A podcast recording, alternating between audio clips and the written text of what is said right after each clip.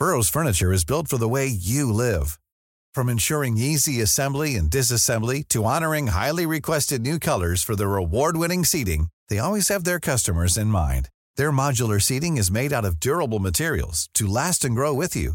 And with Burrow, you always get fast, free shipping. Get up to 60% off during Burrow's Memorial Day sale at burrow.com slash ACAST. That's burrow.com slash ACAST. burrow.com slash ACAST.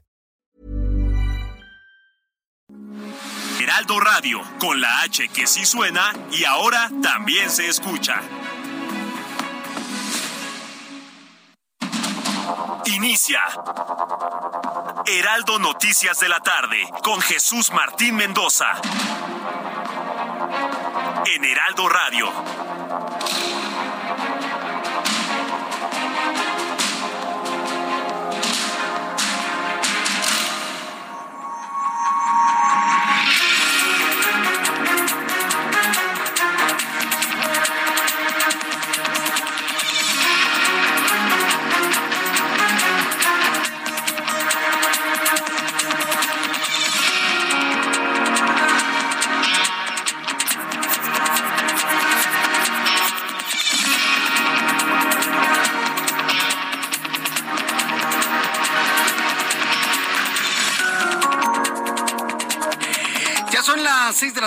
Con un minuto, hora del centro de la República Mexicana. Bienvenidos, muy buenas tardes. Iniciamos el Heraldo Radio de esta tarde del martes 13 de septiembre de 2022. Un enorme gusto saludar a través de los micrófonos del Heraldo Radio. Sea usted bienvenido en nuestro programa de noticias. Súbale el volumen a su radio que le tengo la información más importante hasta este momento. Jesús Martín Mendoza con toda la información destacada a esta hora. Y en primer lugar le informo en este resumen de noticias que los diputados en comisiones aprobaron en lo general la iniciativa de la legisladora Yolanda de la Torre para que el ejército realice funciones de seguridad, es decir, para que se mantenga como hasta el día de hoy, hasta el año 2028. Es decir, no es la propuesta de Morena. Morena lo que quiere es que la Guardia Nacional se convierta en ejército.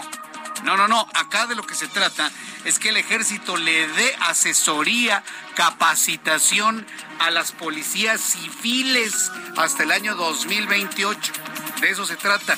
Bueno, pues esa propuesta finalmente fue aprobada en la Cámara de Diputados. Cristina Ruiz presentó una extensión de un año más y bueno, pues podría esto quedar hasta el año 2029. Más adelante le voy a tener todos los detalles de esto aquí en el Heraldo Radio.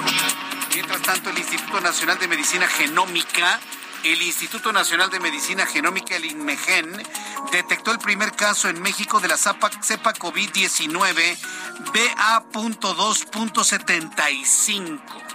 La vamos a conocer en los medios de comunicación como la variante Centaurus. El, el, virus Centaurus, así como le hablaba del Omicron, ¿se acuerda? Que le hablaba de Omicron, y es que pues, enfermos de Omicron, ahora vamos a hablar de Centaurus. Científicos alertaron sobre esta cepa porque es cinco veces más contagiosa que sus antecesores, de manera concreta, Omicron. Entonces, Centaurus, que es coronavirus, Centaurus es más contagiosa cinco veces que Omicron. Y Omicron era como diez veces más contagiosa que el virus ancestral. El virus ancestral es el primero que detectamos en el año 2020. 2019-2020. Entonces estamos hablando de una cepa muy, muy contagiosa, Centaurus. Y la mala noticia es que ya se encontró el primer caso en México.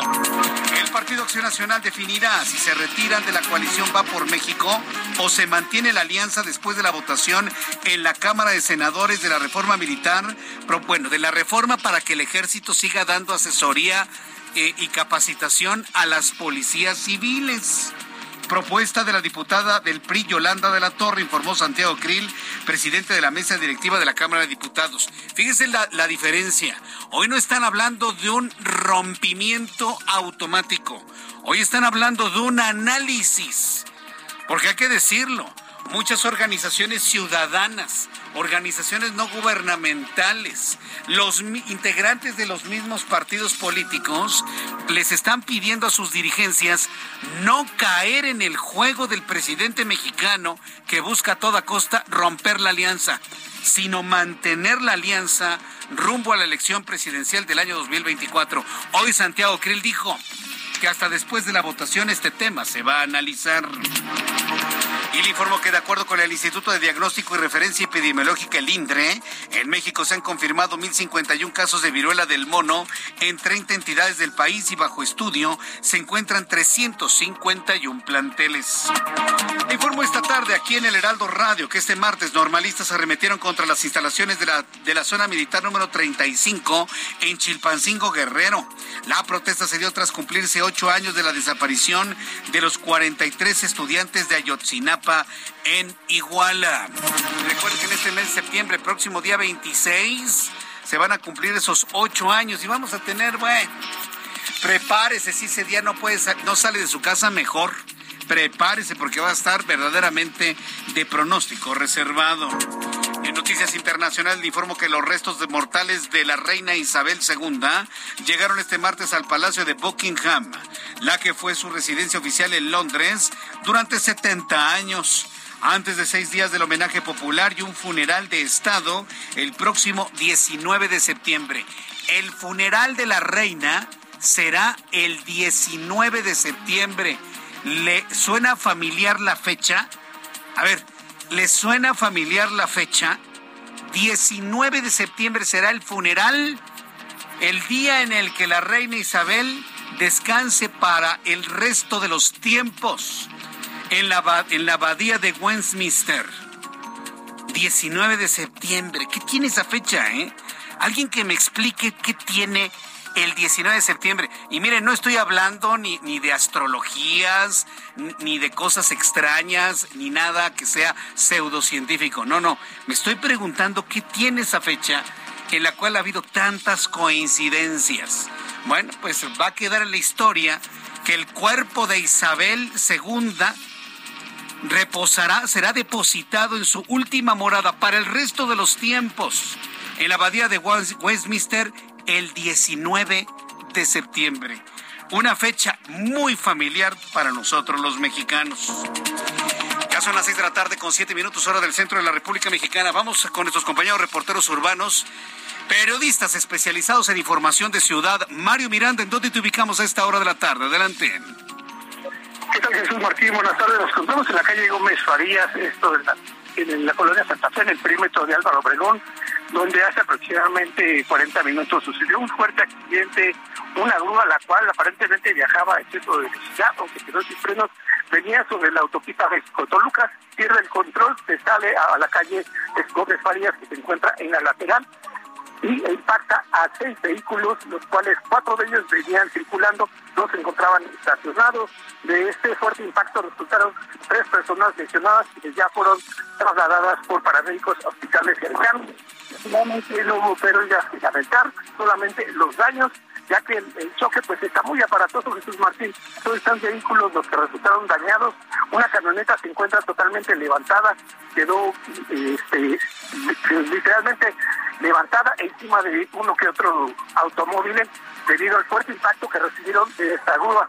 En el momento se encuentran ya elementos de la Secretaría de Seguridad Ciudadana, bomberos y paramédicos. Los bomberos están realizando las maniobras de precaución de escombros de aquí de este lugar, Jesús Martín.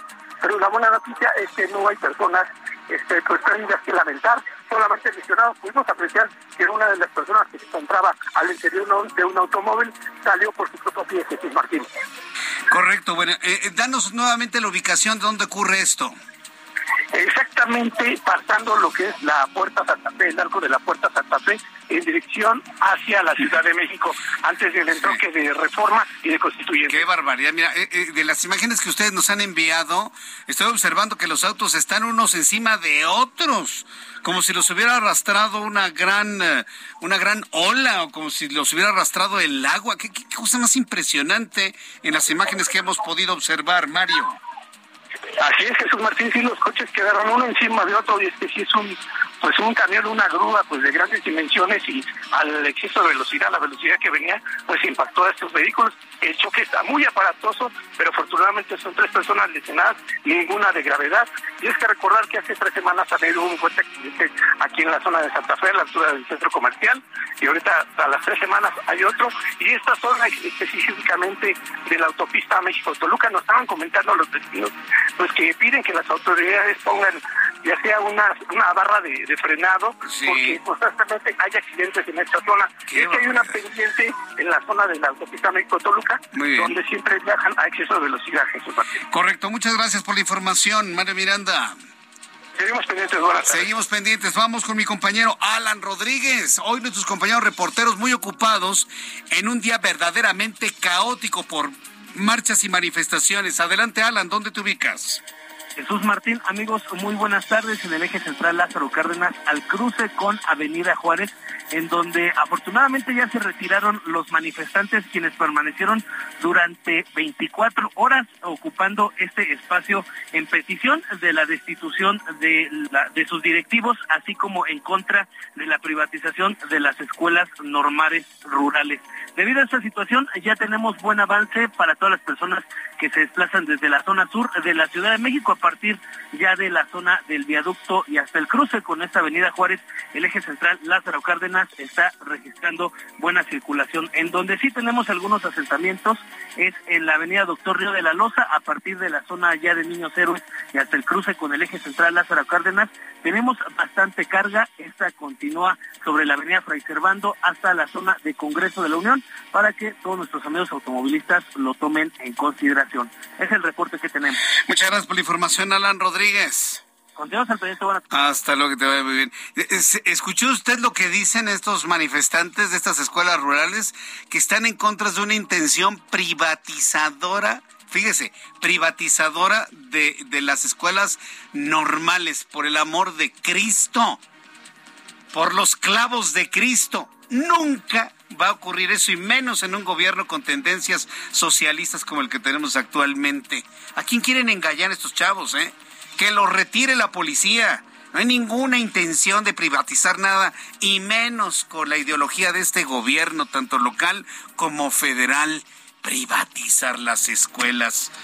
Más bien no quieren entregar el control de lectura, más bien no quieren entregar la tarea, más bien no quieren em, presentar el examen.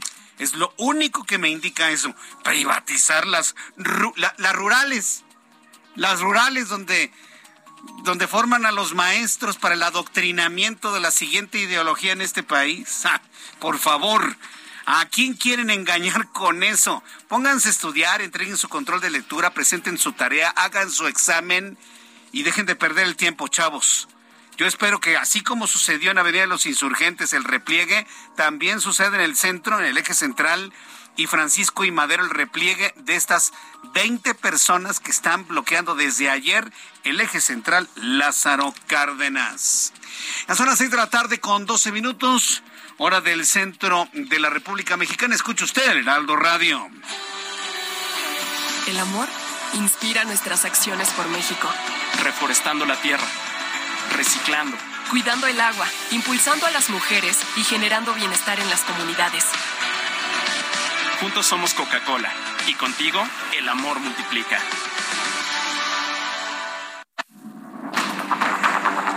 Bien, luego de este mensaje de nuestros amigos de Industria Mexicana Coca-Cola, bueno, pues seguimos revisando la información del día de hoy. Hoy es martes 13.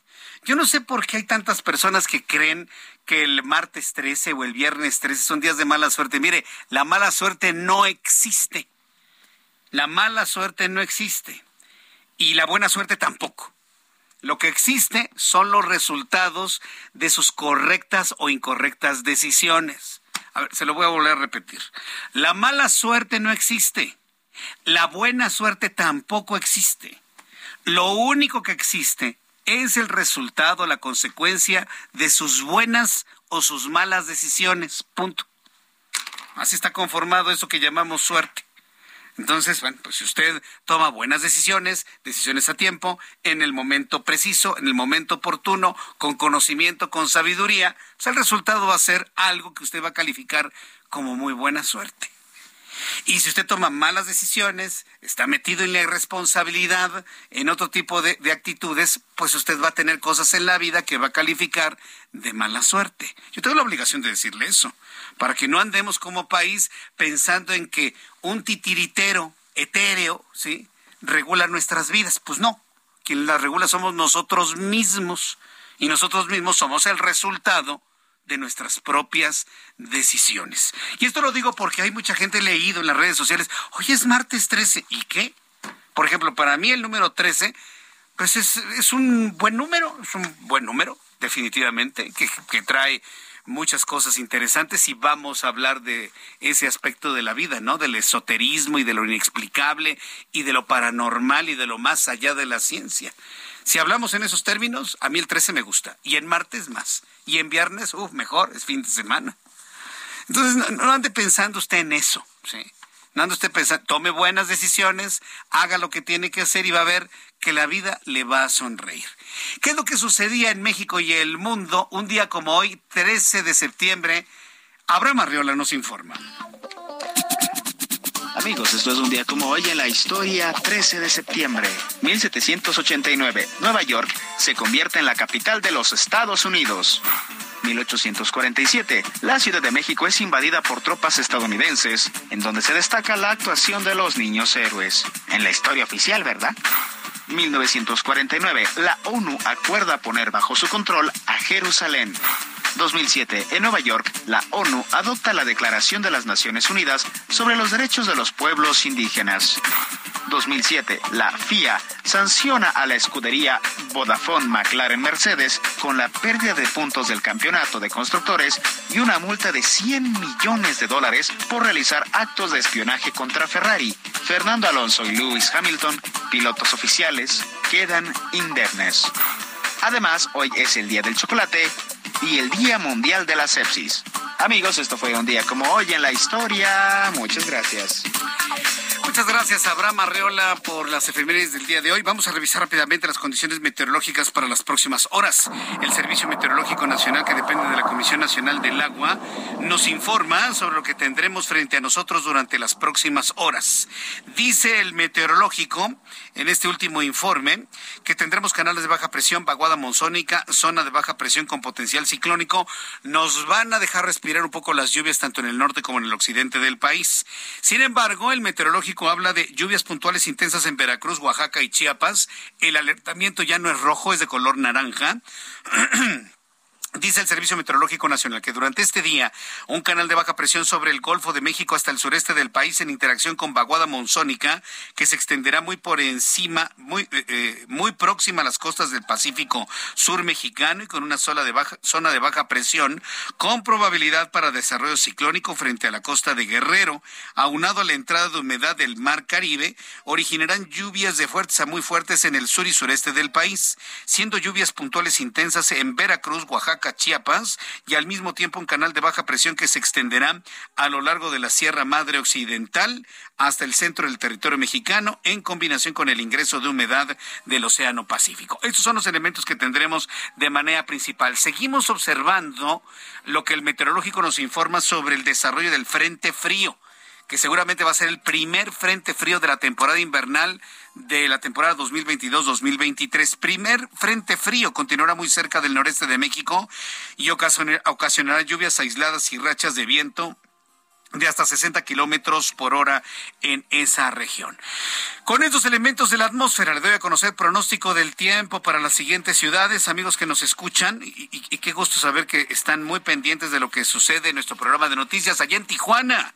Amigos en Tijuana, decirles que la temperatura en este momento es de 26 grados, está mayormente soleado con una mínima de 20, una máxima de 27. Está fresco Tijuana. Acapulco, Guerrero, mínima 24, máxima 30, en este momento 28. Está nublado. Guadalajara, con 25 grados nublado en este momento, mínima 16, máxima 26. Llueve con intensidad en Mérida, inclusive con tormenta eléctrica. Amigos en Mérida, qué lluvia, ¿eh? 28 grados en este momento, lluvia, lluvia tibia ¿Alguien ha sentido la lluvia allá en la península de Yucatán? Llueve tibio allá, ¿eh? 28 grados en este momento, mínima 23, máxima 31 en Cuernavaca, mínima 16, máxima 24, 22 en este momento, nublado. ¿Qué tal en Houston, Texas? Saludos amigos en Houston, mínima 19, máxima 32, 30 en este momento. En Cancún, Quintana Roo, mínima 26, máxima 32, 29 en este instante. Y aquí en la capital del país, la temperatura está en 21, la mínima 14 y la máxima para mañana 24 grados Celsius. Ya son las 6 de la tarde con 19 minutos hora del centro de la República Mexicana. Súbale el volumen a su radio. Hoy martes, miles de personas se apostaron al borde de las carreteras y las calles en Londres para ver pasar el féretro de la reina Isabel II durante su trayecto desde la base militar de Northolt hasta su llegada al Palacio de Buckingham para posteriormente descansar sus restos por el resto de los tiempos en la abadía de Westminster. Se ha trasladado hasta Londres, Inglaterra, Patricia Alvarado, quien es hoy nuestra corresponsal y enviada especial en una cobertura muy importante de los funerales de la reina Isabel II. Patricia Alvarado, te escuchamos con mucho gusto aquí en el Heraldo Radio. Bienvenida. Buenas noches allá en Londres. Efectivamente, aquí ya es la medianoche con 20 eh, minutos. Al contrario, el gusto es mío saludarte a ti y a toda tu estimadísima audiencia. Como comentabas, ya están los restos mortales de la reina Isabel II en el Palacio de Buckingham, que fue su residencia oficial. Eh, como recordarán todos, estuvieron eh, tres días en Escocia, que fue donde, donde falleció el pasado 8 de septiembre, y también ahí se le rindieron diferentes tributos y se oficiaron varias homilías en su recuerdo. Eh, me impresionó el despliegue policial sin precedentes, la amabilidad con que los agentes tratan a, todo el mundo para que estos días transcurran sin incidentes. El parque Green Park, que rodea al Palacio de Buckingham, sigue con muchos ramos de flores colocados alrededor de los árboles y muchos mensajes de agradecimiento a la soberana. Conmueve ver también cartas escritas por niños que dejan su peluche, el recuerdo de esta reina tan querida para los británicos. El ataúd de la reina Isabel II va a ser trasladado mañana por la tarde, sobre las 3, al Palacio de Westminster, que es la sede del Parlamento. Es un edificio milenario y emblemático de la democracia de Gran Bretaña. Se espera que a partir de mañana, cuando se abra las puertas de Westminster para que la gente le rinda tributo, pues circulen alrededor de medio millón de ciudadanos. Eh, será pues, eh, muy, muy llamativo ver tantísima gente dándole el último adiós a quien reinó 70 años en este país. El ataúd va a estar abierto al público hasta el domingo. El lunes 19 de septiembre va a tener lugar el funeral de Estado en la abadía de Westminster. Van a asistir 500 dignatarios de todo el mundo. La abadía ha sido testigo de la coronación de Isabel II en 1952, de su boda y también va a ser la última morada que va a acoger su despedida. Sin embargo, no va a ser enterrada en la abadía de Westminster como otros reyes. Ella eh, pidió ser trasladada cuando estaba en vida al lado de su marido, el uh, duque de Edimburgo, en la capilla de San Jorge, en el panteón del Palacio de Windsor, que está, no sé, aproximadamente, digamos, unos 20 kilómetros de la capital londinense.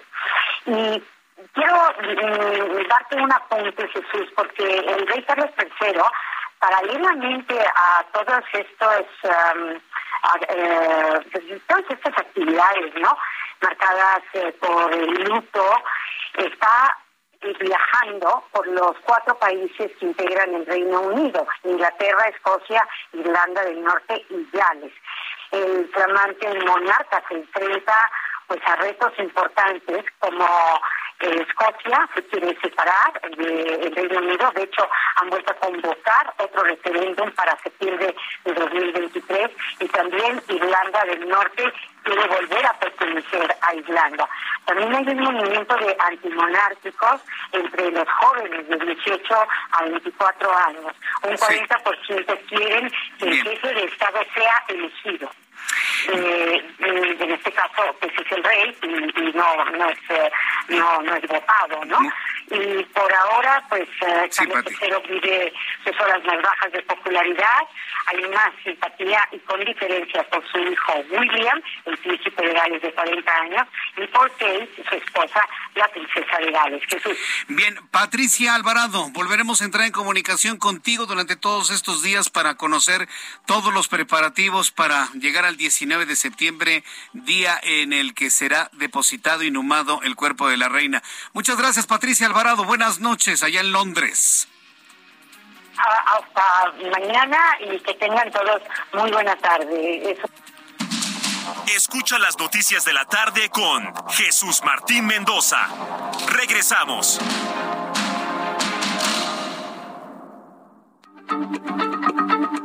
Heraldo Radio, la H se lee, se comparte, se ve y ahora también se escucha.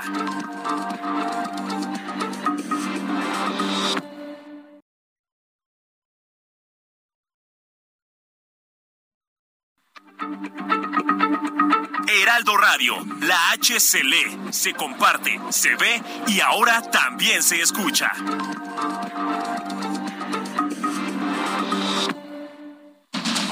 Continúa Heraldo Noticias de la tarde con Jesús Martín Mendoza.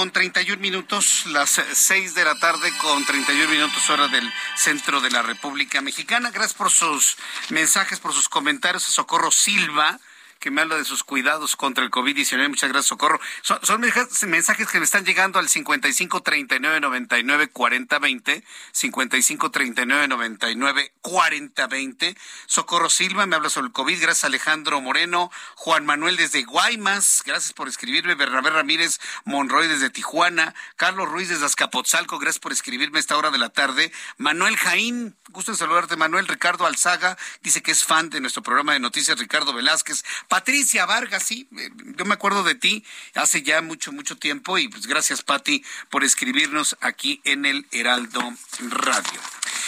En la línea telefónica, Beatriz Paredes Rangel, senadora por el Partido Revolucionario Institucional. Estimada senadora, qué gusto saludarla. Bienvenida. Muy buenas tardes.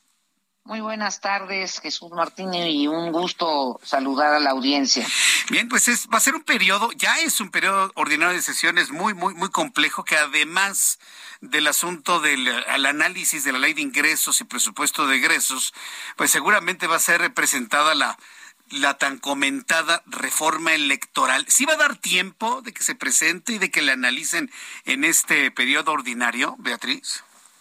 Pues eh, la responsabilidad la tiene el eh, partido que tiene la mayoría en las cámaras, es Morena.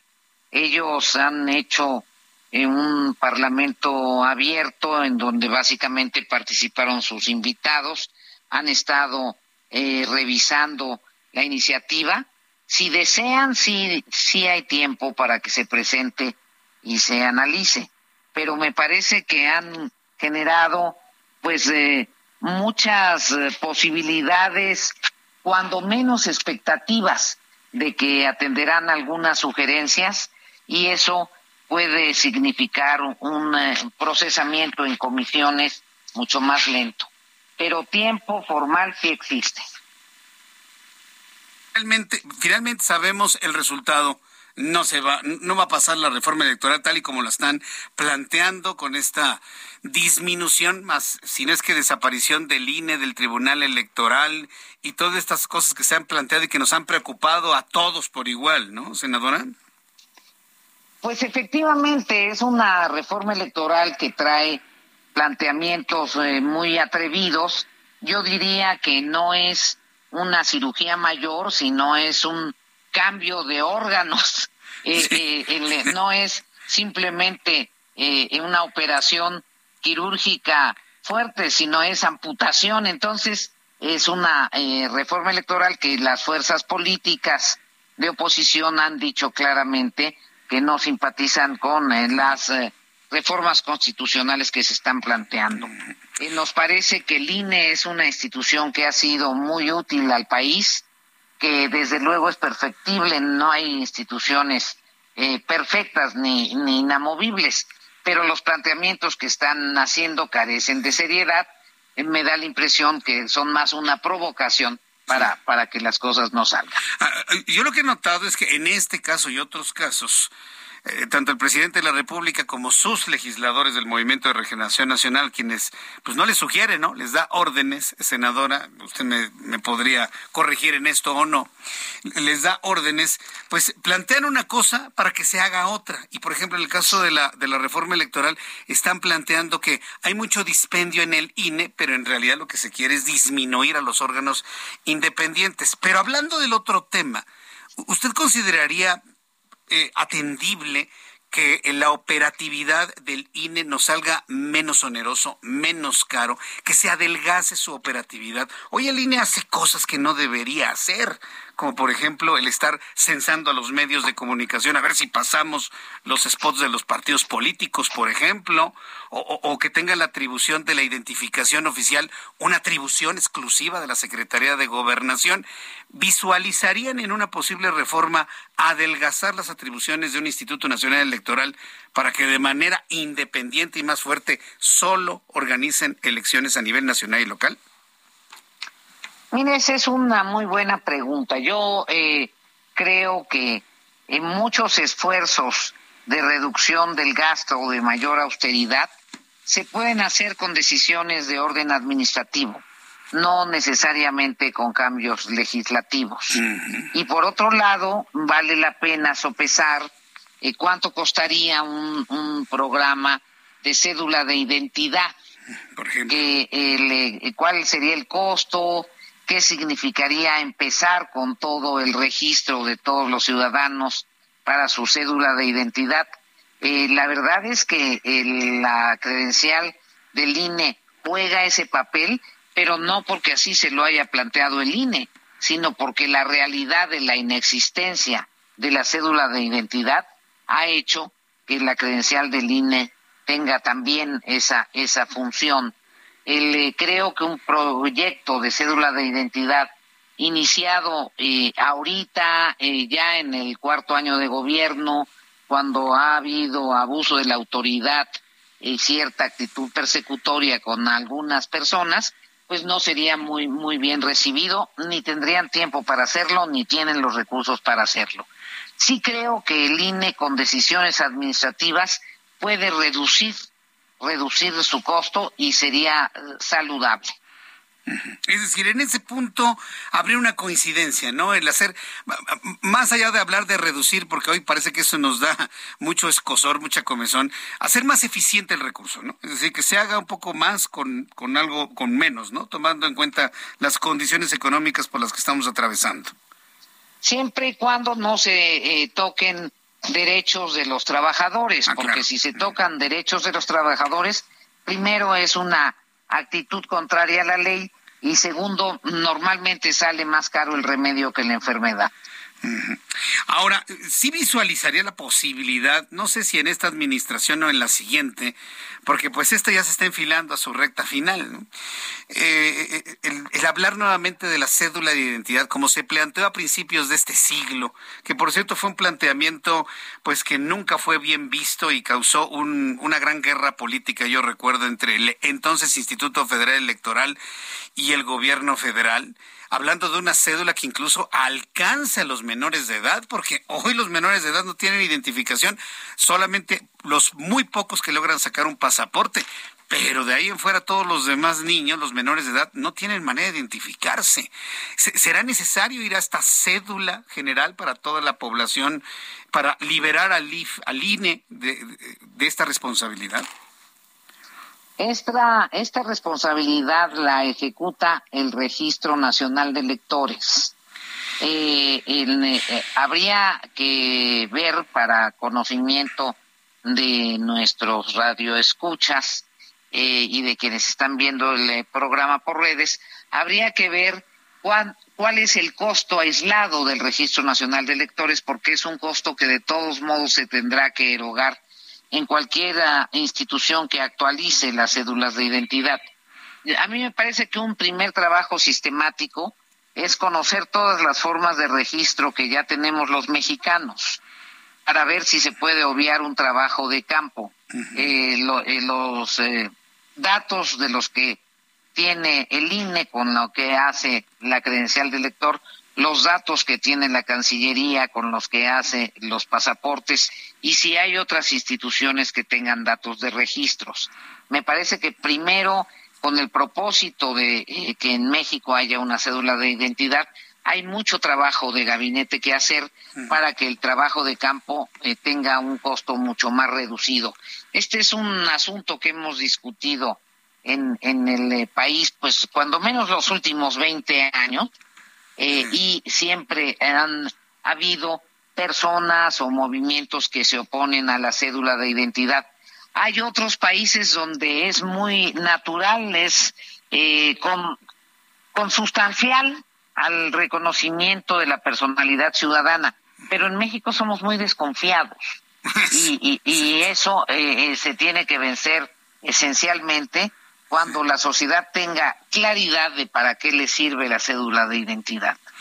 Sí, transita por el tema de la educación inclusive y demás. Pues eh, regresando al asunto de la revisión del, del proyecto de reforma electoral, pues no nos resta más que estar muy atentos de la discusión que yo entiendo que va a ser muy intensa, va a ser muy rica, por supuesto, en tiempos políticos muy complejos, Beatriz Paredes Rangel. Nos estamos jugando en este momento el futuro de México con discusiones dentro de los partidos políticos. antes de, de concluir esta charla, sí quisiera preguntarle un punto de vista sobre la alianza de partidos, su posible fractura de facto en este momento con la presentación del proyecto sobre el, mantener al ejército mexicano hasta el 2028. ¿Usted cómo lo está viendo? ¿Qué, qué le genera como política, como mujer, como mexicana, senadora?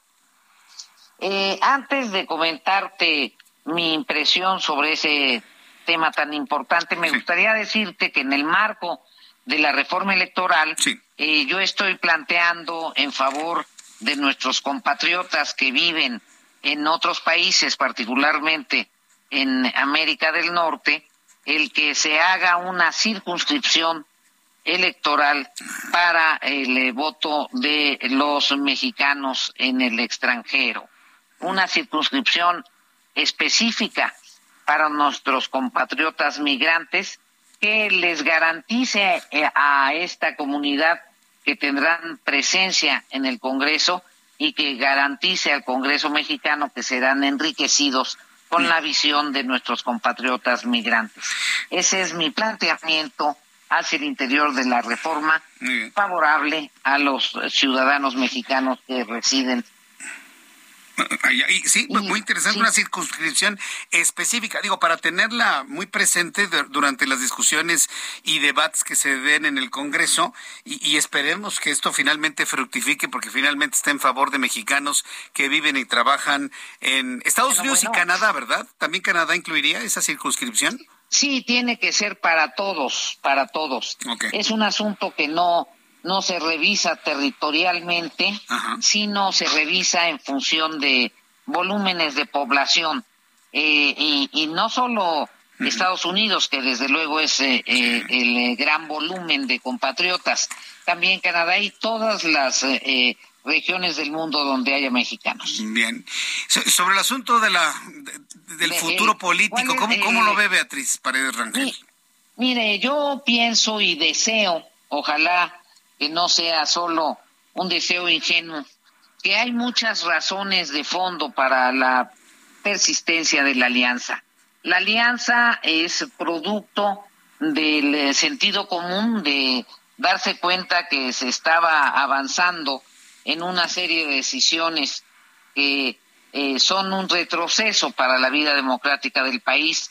Hubo un esfuerzo en los últimos 30 años de eh, desmantelar el régimen de partido hegemónico, de volver a la presidencia, una presidencia acotada que solo cumpla con sus funciones establecidas constitucionalmente y de apoyar a las regiones. Creo que es necesario un repunte del federalismo y del desarrollo regional.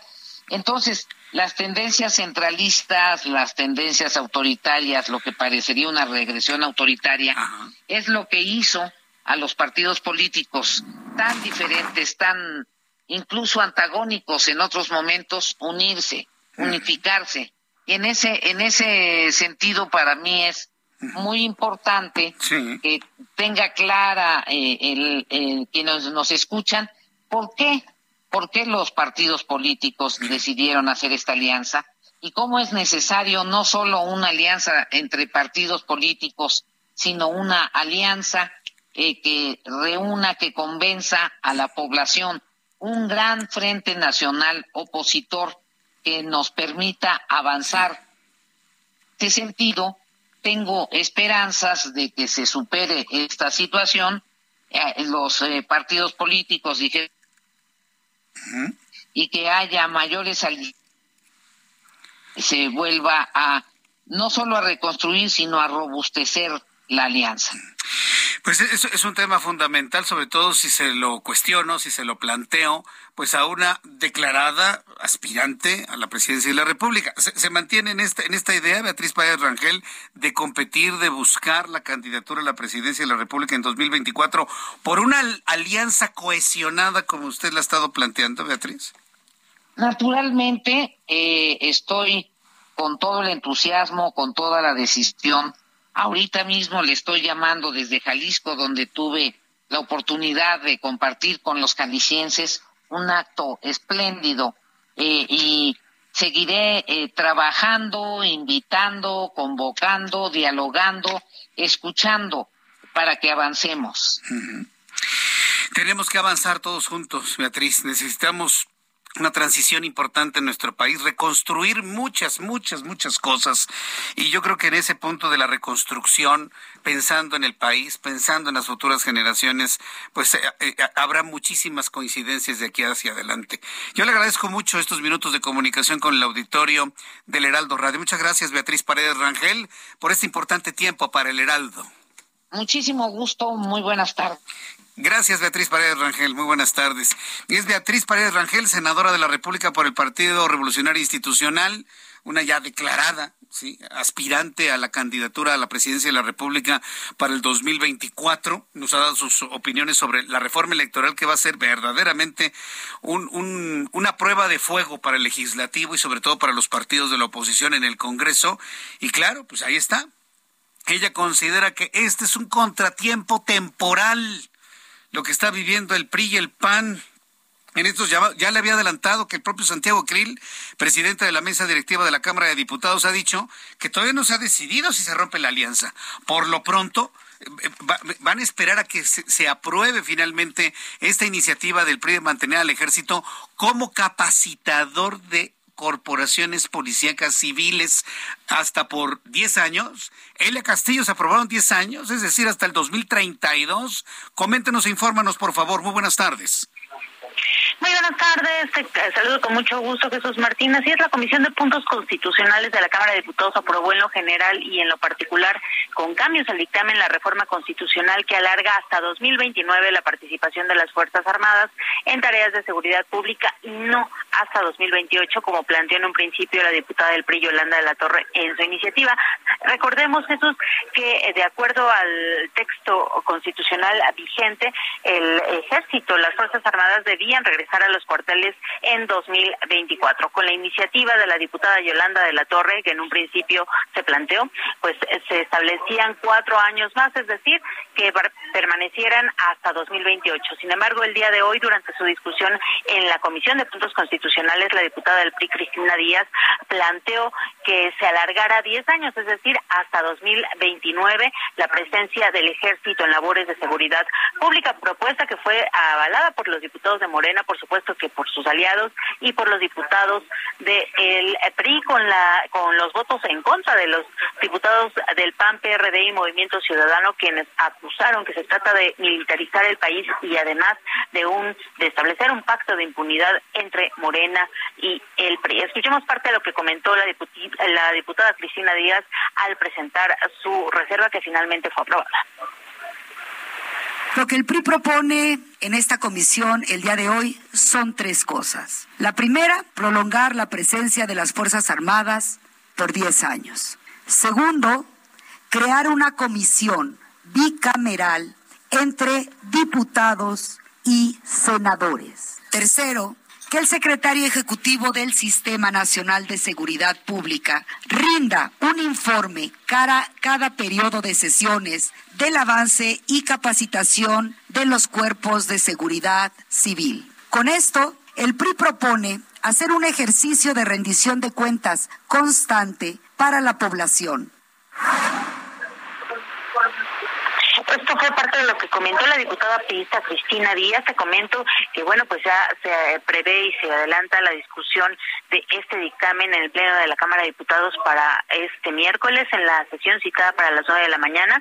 Y para ello los diputados de Morena, bueno, pues van a pernoctar en un hotel todos juntitos a fin de poder eh, garantizar su ingreso aquí a la Cámara de Diputados y que puedan, pues, lograr esta mayoría calificada que se requiere para la aprobación de una reforma constitucional constitucional. Por supuesto que con los 277 eh, legisladores de eh, Morena, PT y Partido Verde, pues también se suman los 69 del PRI. Con esto, pues evidentemente logran eh, 346 votos y con esto, pues ya superan esta mayoría calificada que se requiere. En caso de que todos los diputados asistan y todos los diputados de estas eh, cuatro fracciones parlamentarias, pues voten a favor de este dictamen. Jesús Martín, entrando, bueno, pues el PAN, PRD y PAN y Movimiento Ciudadano, perdón, eh, siguen pugnando porque eh, el PRI desista de aprobar esta iniciativa. Y bueno, como bien comentaste hace un momento, el diputado presidente de esta Cámara de Diputados, el panista Santiago Krill, ya adelantó que tomarán la decisión de continuar o no con esta eh, alianza, va por México con el PRI, eh, luego de la votación en el Senado. Los panistas confían en que los senadores priistas frenen esta eh, reforma constitucional justamente en el Senado de la República y así pues no pueda lograrse este cometido, esta propuesta para ampliar hasta 2029 la presencia del ejército en las calles. Este es el reporte que te tengo. Mm, correcto, muchas gracias por esta información, Elia. Muy buenas tardes. Hasta luego, muy buenas tardes. Qué asunto tan interesante. ¿eh? Este último que le comento me parece que es eh, muy significativo. Le voy a decir por qué. Porque la decisión de Marco Cortés es, si ustedes aprueban eso, se rompe la alianza. Si ustedes aprueban eso, se rompe la alianza. Es decir, si lo aplicamos en automático, si lo aplicamos en automático, como en su momento lo comentó Marco Cortés, líder nacional del PAN, en este momento la noticia sería, se rompió la alianza, no hay más. El PRI va a ir por, solitario por la presidencia de la República y las gobernaturas de Coahuila, Estado de México el año que entra, y el PAN se va a liar con el, el PRD, van a buscar sin movimiento ciudadano. Esa sería la noticia, pero no lo es. Sale un Santiago Krill que debo decirle, pues muy chavo para adelante, con una imagen muy fortalecida, con una imagen muy potente desde la Cámara de Diputados, siendo también un abierto y claro aspirante a la candidatura a la presidencia de la República en 2024, sí, Santiago Krill, sí. Para decir, no, espérenme, no, no, no, no hemos roto nada todavía. Una vez que esto esté terminado, lo vamos a analizar. Entonces, aquí la pregunta es, ¿a, quién le hacemos caso? ¿Al presidente de la mesa directiva de la Cámara de Diputados o al presidente nacional del PAN? Es importante que se comuniquen, que se pongan de acuerdo y que la estrategia vaya en sintonía con lo que dice la dirigencia nacional del PAN y la dirigencia del PAN en el legislativo nacional. Es importantísimo porque si no, se van a estar dando señales encontradas unas con otras y eso no trae nada bueno en el corto y el mediano plazo. Consejo de amigos, consejo de cuates. Pónganse de acuerdo, pónganse de acuerdo en qué se va a declarar en los medios de comunicación para que no existan estas inconsistencias que puedan generar dudas en un potencial electorado que está buscando hacia adelante, pues un nuevo rumbo. No le voy a decir cambio porque esa palabra está muy gastada. Un nuevo rumbo. Son las 6.53, hora del centro de la República Mexicana. Continuando con la información aquí en el Heraldo Radio y por supuesto antes de ir a, los anuncios comerciales, quiero informarle que el presidente mexicano declaró que el conflicto armado ocurrido ayer en Orizaba, ¿se acuerda el, problema de, las balaceras y le presentaba? Pues sí, algunas personas me decían, ay Jesús Martín, no ponga los, los balazos. Le presenté el sonido de las balaceras, el miedo, los niños que se resguardaban dentro de sus casas, lloraban, sus mamás los tranquilizaban. ¿Se acuerdan los videos ayer? Hoy el presidente mexicano en la mañana dijo que no fue para tanto. Que no fue para tanto. Que, estamos haciendo, dice, estamos haciendo en los medios propaganda amarillista. Después de los anuncios le voy a presentar el audio del presidente. Un presidente que hace menos una balacera en una, en una zona urbana Vimos a los elementos del ejército en posición de combate, dando instrucciones a la ciudadanía de pecho tierra, péguense a las paredes y demás. Y para el presidente no significó absolutamente nada y nos acusó de ser amarillistas. Voy a, los anuncios y le presento sus declaraciones de esta mañana. Le invito para que me escriba a través de Twitter, arroba Jesús Martín MX y WhatsApp 3999 4020. Escucha las noticias de la tarde con Jesús Martín Mendoza. Regresamos. Heraldo Radio, con la H que sí suena y ahora también se escucha.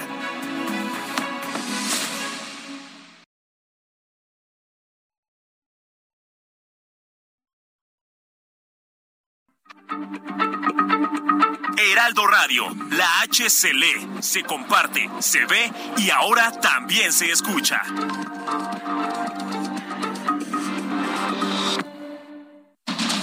Continúa Heraldo Noticias de la tarde con Jesús Martín Mendoza.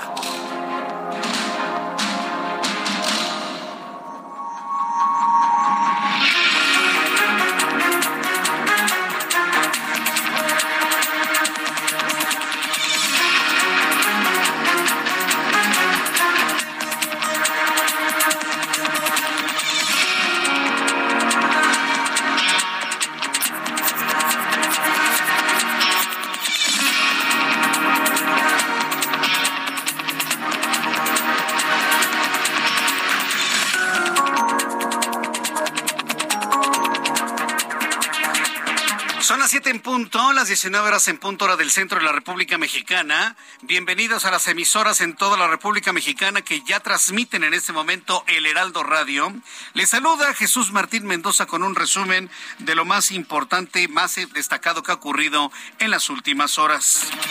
Esta mañana el presidente de México, Andrés Manuel López Obrador, dijo que el conflicto armado y la balacera tremenda que le transmitíamos ayer en Orizaba, Veracruz, es propaganda amarillista de las redes sociales y de los medios de comunicación, porque dicen que nada más fue una propaganda de grupos criminales. No le dio la menor importancia al terror, al miedo, a las carreras, al llanto que vivieron cientos de habitantes de Orizaba en este intercambio de balas luego de un operativo donde la Guardia Nacional buscaba aprender a algunos integrantes del crimen organizado que se encerraban en un domicilio en pleno centro de Orizaba. Informo que diputados en comisiones aprobaron en lo general la iniciativa de Yolanda de la Torre del PRI para que el ejército realice funciones de seguridad durante los siguientes años, posiblemente hasta el 2029. Sin embargo, hoy Santiago Krill, presidente de la mesa directiva de la Cámara de Diputados y presidente del bloque parlamentario del PAN, aseguró que no tomarán ninguna decisión sobre eh, un rompimiento de la alianza hasta después de aprobada esta iniciativa. Ya fue aprobada, pero no se ha anunciado ningún tipo de rompimiento en la alianza de partidos. En más de este resumen de noticias, tuve oportunidad de conversar hace unos instantes con Beatriz Paredes Rangel, senadora del PLI declaró en entrevista para el Heraldo Radio que la reforma electoral propuesta por el presidente de México tiene planteamientos atrevidos, así los calificó, porque no implicaría una pequeña cirugía sino un cambio de órganos, empezando por la desaparición del INE de la manera en la que conocemos. Además, la legisladora dijo que esta reforma carece de seriedad, en cambio parece una verdadera provocación, así lo calificó Beatriz Paredes Rangel. Dicho sea de paso, aspirante a la candidatura a la presidencia de la República en 2024. Es una reforma electoral que trae planteamientos eh, muy atrevidos. Yo diría que no es una cirugía mayor, sino es un cambio de órganos. Es una eh, reforma electoral que las fuerzas políticas de oposición han dicho claramente que no simpatizan con eh, las reformas constitucionales que se están planteando.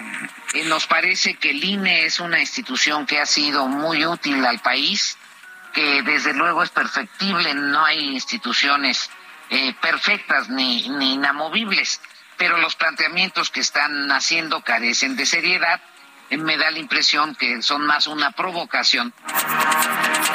Así lo calificó Beatriz Paredes Rangel, más bien una provocación. Mientras tanto, Raúl Enríquez, exjugador de fútbol del Club Tijuana, fue detenido en la frontera de México con los Estados Unidos por tratar de cruzar con dos indocumentadas cubiertas con una cobija que viajaban a bordo de su camioneta. ¿Cómo alguien que, es una persona pública como un jugador de fútbol se atreve a tanto? Bueno, pues este, fue, este exjugador de fútbol fue detenido por cruzar con indocumentados hacia los Estados Unidos. El fiscal de Chihuahua, Roberto Fierro, dijo que José Noriel Portillo, alias El Chueco, y el hombre más buscado en los últimos tres meses por la justicia, está a punto de ser detenido. Agregó que hay diversos operativos dedicados únicamente a capturar al autor material del asesinato de los dos sacerdotes jesuitas, un jugador de béisbol y un guía de turistas.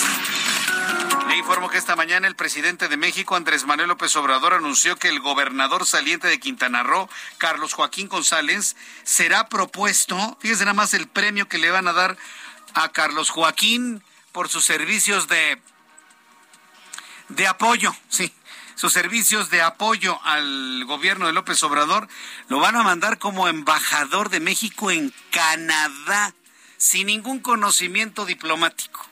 Premio. Tú me apoyaste, te vas a Ottawa, ¿no? A vivir el primer mundo. Porque dígame qué problema puede tener un embajador de México en Canadá. Ninguno. Se sacó la lotería Carlos Joaquín González, gobernador de, de, de Quintana Roo, perdón, y lo van a enviar a Canadá como embajador.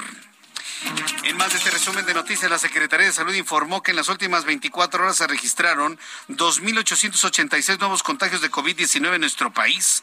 Las defunciones a consecuencia de esta enfermedad en el último día fueron 44. Los casos activos estimados son 14.638. Un total de 20 geoguepardos serán reintroducidos paulatinamente en el área protegida de Parco Nacional Cuno, Nueva Delhi hecho que las autoridades de la India califican como positivo para la biodiversidad de Nasia y como un imán para el ecoturismo y esta especie se extinguió en la India en 1947. El Pleno del Senado de la República ratificó el nombramiento de Alicia Bárcena como embajadora de México en Chile. Por unanimidad, los senadores avalaron el nombramiento y la exsecretaria ejecutiva de la Comisión Económica de América Latina y el Caribe rindió protesta el cargo en la Cámara Alta. Son las noticias en resumen. Le invito para que siga con nosotros. Le saluda Jesús Martín Mendoza.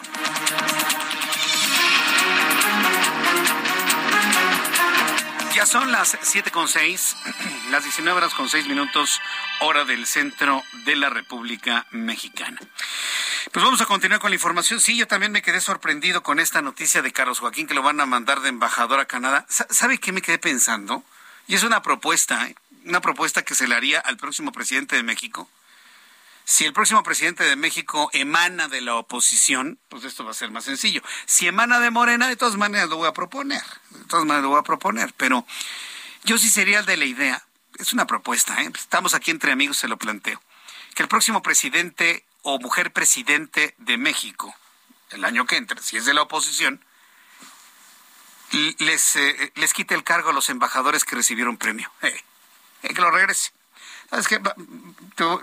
Tendría toda la atribución, ¿eh? El Ejecutivo tendría toda la atribución para decirle, ¿sabes qué? Mm, mm, vente para acá, voy a hacer un cambio en la Embajada de Canadá. Vamos a enviar a un diplomático, a personal diplomático con pleno conocimiento y gente que ha estado trabajando en el servicio exterior mexicano y que merece esos cargos. Las embajadas no son premios para los eh, aduladores o para quienes dieron cierto servicio a los gobiernos en turno. Las embajadas no son premios. Las embajadas son representaciones de nuestro país en el exterior que deben ser ostentadas por personal del servicio exterior mexicano, por gente que sabe. Creo yo. Creo yo. ¿O, o no cree usted? Bien, pues vamos a ver finalmente. Es una propuesta.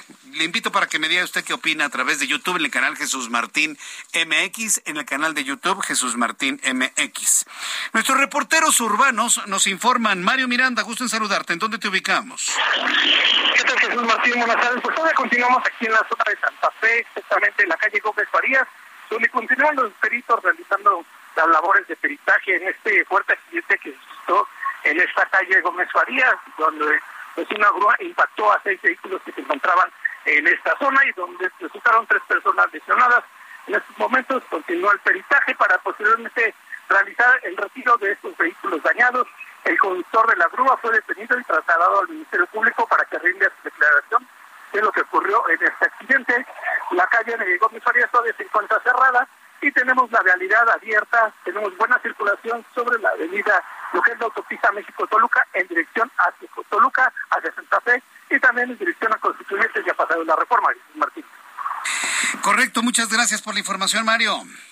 Seguimos pendientes, buenas tardes. Alan Rodríguez, ¿en dónde te ubicamos? Ah, no está Alan. Bien, pues vamos a, vamos a entrar en comunicación. ¿Ya está Mario o no? Ok, bueno, no está eh, Alan Rodríguez entonces. Son las siete con nueve, hora del centro de la República Mexicana.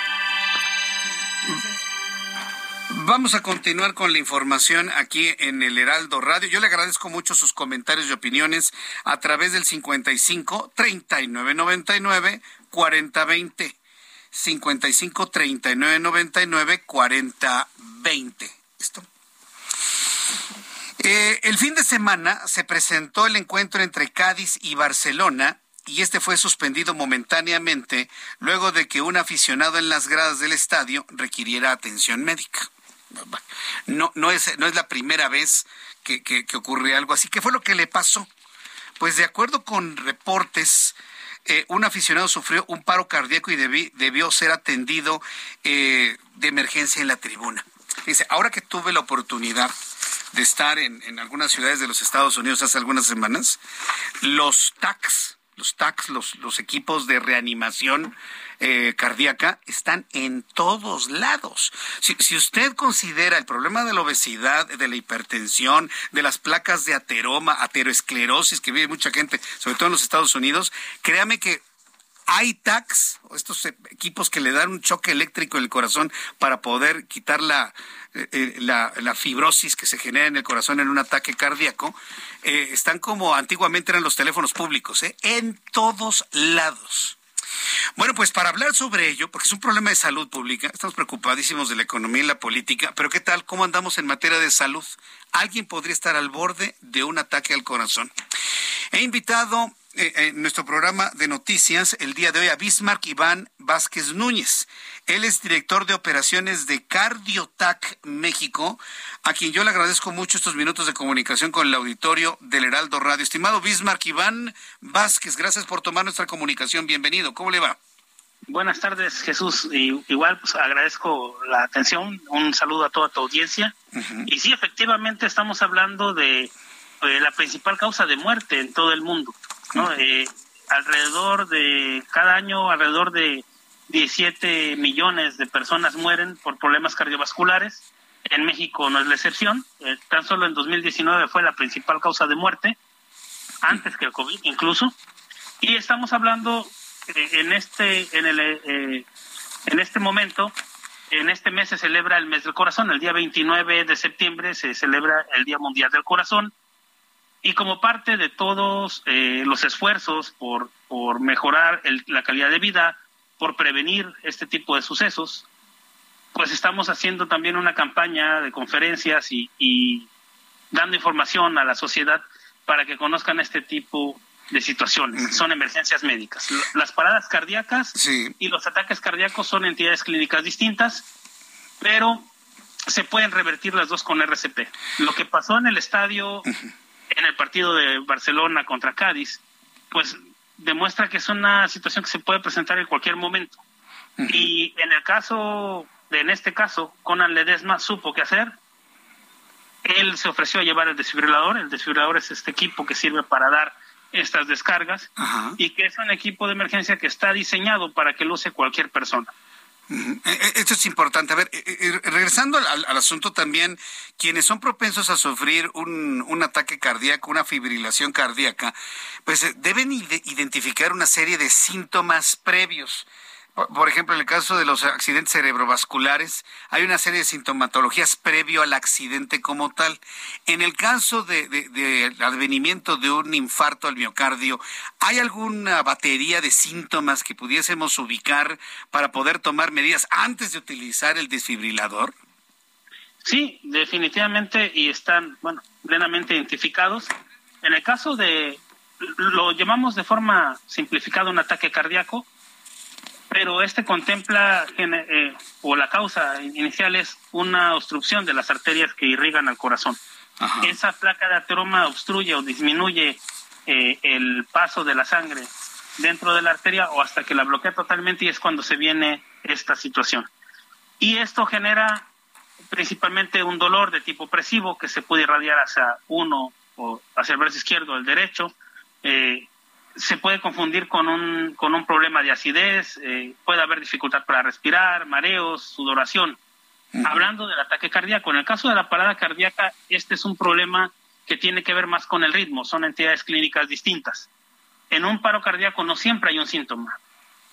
Eh, puede haber dificultad para respirar, pero viene de forma súbita y esto generalmente está dado por una arritmia, la más común es la fibrilación ventricular, y este tipo de situaciones se trata con el desfibrilador. Ese aparato precisamente lo que hace es, cuando es una parada cardíaca y hay una arritmia, el aparato, si detecta que el tipo de arritmia que tiene la persona se puede revertir con la descarga eléctrica, va a indicar que se tiene que hacer una descarga. Y los pasos para usarlo es bastante sencillo. Hay que encender el equipo, colocar unos parches electrodos que vienen en el equipo y seguir las indicaciones que el equipo nos va a decir. Sin importar la marca, los pasos universales son esos, encender el equipo, colocar los parches y seguir indicaciones. Si es un ataque cardíaco, también nos sirve porque el equipo nos va a guiar durante todo el proceso de la RCP. La resucitación cardiopulmonar o RCP revierte esta, o sirve para tratar las dos situaciones, tanto la parada cardíaca como el ataque cardíaco. Eh, eh, podría sonar complicado en un principio para quien no es no tiene una capacitación. Esto me hace pensar que en las empresas, en los lugares públicos, centros comerciales, plazas comerciales, tendría que haber capacitación para la correcta aplicación de estos de estos equipos, ¿no? Este doctor. Sí, mire, hay hay muchas empresas que los tienen eh, y capacitan a su personal en consecuencia sin embargo, y también hay leyes de cardioprotección en nuestro país. Sí. por estados, algunos estados como Jalisco, como Sonora, Sinaloa, Coahuila, Yucatán, tienen leyes de cardioprotección. En Querétaro es un reglamento de protección civil. donde contemplan que en sitios de concentración masiva de personas deben existir estos estos equipos. A nivel federal hay una ley que está eh, propuesta en la Cámara de Diputados para que la aprueben, no ha pasado, eh, a nivel federal para que se tengan estos equipos. Correcto. Pues y, y desde 2013 ya existía un acuerdo, pero era más bien un exhorto a que las entidades públicas y privadas tuvieran estos equipos. Hace falta mucha cultura en cardioprotección en el país y tenemos de las tasas de supervivencia más bajas del mundo. Mm, pues eh, yo creo que este es un primer paso, eh, el poder informar esto al público, el poderlo ser conscientes del problema cardíaco que se vive, ahora que ya estamos superando el tema del COVID-19, vuelven a aparecer las muertes por problemas cardiovasculares, el que se tienen este tipo de equipos, que necesitamos capacitación, que se tiene que hacer, que la gente se tiene que animar a capacitarse. Hemos dado, creo que el primer paso, estimado Bismarck Iván Vázquez Núñez, para generar esa cultura a nivel nacional. Agradezco mucho estos minutos de comunicación y hablaremos en una oportunidad futura sobre este tema. Muchas gracias. Claro que sí, muchas gracias a ti. Hasta pronto, que le vaya muy bien. Hemos conversado con Bismarck Iván Vázquez Núñez, director de operaciones de Cardiotac México. Hay que, hay que observar la salud y siempre consultar a su médico. 7 con 17, información de economía y finanzas. Héctor Vieira nos informa. La Bolsa Mexicana de Valores cerró la sesión de este martes con una pérdida del 1.71% al retroceder 820.74 puntos, con lo que el índice de precios y cotizaciones, su principal indicador, se quedó en 47.039.74 unidades debido a una perspectiva en los inversionistas de que la inflación no disminuye. Por su parte, Wall Street cerró con pérdidas generalizadas en su peor día del año, ya que el Dow Jones cayó 1.276.37 puntos, un 3.94% para llegar a 32 2.381.34 unidades. El Standard Poor's restó 177.72 puntos, un 4.32% para situarse en 3.932.69 unidades. Y el Nasdaq cedió 632.84 puntos, un 5.16% que lo colocó en 11.633.57 unidades. En el mercado cambiario el peso mexicano se depreció 1% frente al dólar estadounidense, al cotizarse en 19 pesos con 85 centavos a la compra y en 20 pesos con 7 centavos a la venta en ventanilla. El euro cerró en 19 pesos con 78 centavos a la compra y 20 pesos con un centavo a la venta, mientras que el Bitcoin tuvo una caída en su valor del 8.97% para cerrar en 20.141.30 dólares por unidad, equivalente a 404.495 pesos mexicanos con 71 centavos. La calificadora Moody's calificó de optimista las estimaciones de la Secretaría de Hacienda para el paquete económico 2023, aunque advirtió que la calificación crediticia de México podría verse presionada si no se cumple el 3% de crecimiento económico planteado. La subsecretaria de Economía, Luz María de la Mora, afirmó que tras el segundo diálogo de alto nivel entre México y Estados Unidos, nuestro país podría contribuir y entrar en el mercado de semiconductores como una alternativa para apoyar al sector automotriz ante la escasez de estos insumos. La Asociación Nacional de Tiendas de Autoservicio y Departamentales informó que en agosto las ventas de sus establecimientos tuvieron un incremento del 11.5% a unidades iguales, para un acumulado en ventas al octavo mes del año de 897.200 millones de pesos. La Agencia Nacional de Aduanas de México dio a conocer que entre enero y agosto la recaudación tributaria en las 50 aduanas del país ascendió a 722.256 millones de pesos, un 10.7% más con respecto al mismo periodo de 2021, lo que equivale a 70.021 millones de pesos. Informó para las noticias de la tarde Héctor Vieira. Muchas gracias, Héctor Vieira, por la información. Son las 7.20 hora del centro de la República Mexicana. Qué importante es la salud. Estábamos hablando de los problemas cardiovasculares. Muchos de esos problemas cardiovasculares están relacionados con la obesidad de nuestro país. Usted y yo lo sabemos. Y los que somos obesos o tenemos algún grado de, de, de sobrepeso, pues siempre le echamos la culpa al metabolismo. Es que yo soy de metabolismo lento. Yo, soy de metabolismo lento. A mí me engorda hasta el agua. ¿No ha escuchado usted alguna persona que dice esa justificación? Pero tú eres de los que te engorda el agua. ¿Tú también, Ángel? ¿Sí? ¿Tú también, Gaby? Sí, a mí también me engorda hasta el agua. Pero eso no es cierto, ¿eh? Estamos hablando de una realidad. Hay problemas de metabolismo que usted los puede revisar. Y ya que estamos en la línea, porque hoy decidimos hablar de salud para usted, además de las noticias, me da mucho gusto saludar al doctor Mario Aquiles Sánchez, médico cirujano, especialista en medicina familiar. Estimado doctor Aquiles, qué gusto saludarlo, bienvenido y gracias por, por venir y conocerlo. El gusto es mío, Jesús Martín. Pues muy contento de estar acá. Y ya que hablabas de esto, mira rápidamente te enseño cómo era yo hace seis, seis años. y gracias a, Natural Slim, estamos ahora en otra en otra situación. A ver, eh, ah, ya, ya lo veo, por supuesto. 95 kilos de peso. A ver, entonces sí, el, el, el, asunto del metabolismo es algo real. Algo sucede con el metabolismo. ¿Qué es lo que nos está pasando a los mexicanos? Bueno, lo que está pasando es que para empezar estamos muy mal orientados en cuanto a la dieta. Ah, estamos comiendo carbohidratos en, pero en total desmedida Y luego no estamos orientando nuestra dieta de acuerdo a nuestro sistema nervioso central. Eso es muy importante. O somos del sistema excitado, decía Frank Suárez, nuestro creador de esta empresa, o somos del sistema nervioso pasivo. O sea, no todos somos iguales, no, todo nos funciona igual y esa es una frase de Fran Suárez, todos no somos iguales. Eso es importantísimo.